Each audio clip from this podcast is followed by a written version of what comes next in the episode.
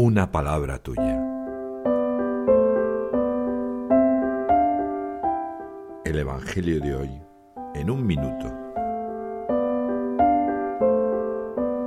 Marcos, en el capítulo 7, en los versículos del 31 al 37, narra el momento en que Jesús va de vuelta a Palestina y se encuentra una multitud con un hombre sordo.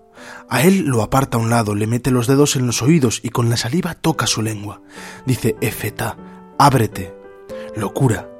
Y pide a la gente que no difunda el milagro, pero hacen lo contrario. Además le dicen, todo lo ha hecho bien, hace oír a los sordos y ver a los ciegos.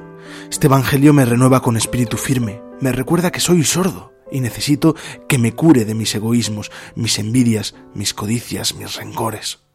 ¿Me pongo en las manos de Jesús para que obre en mí? ¿Soy consciente de que el Señor todo lo ha hecho bien? Francisco nos recuerda que hemos sido curados e incorporados a la gran familia que es la Iglesia.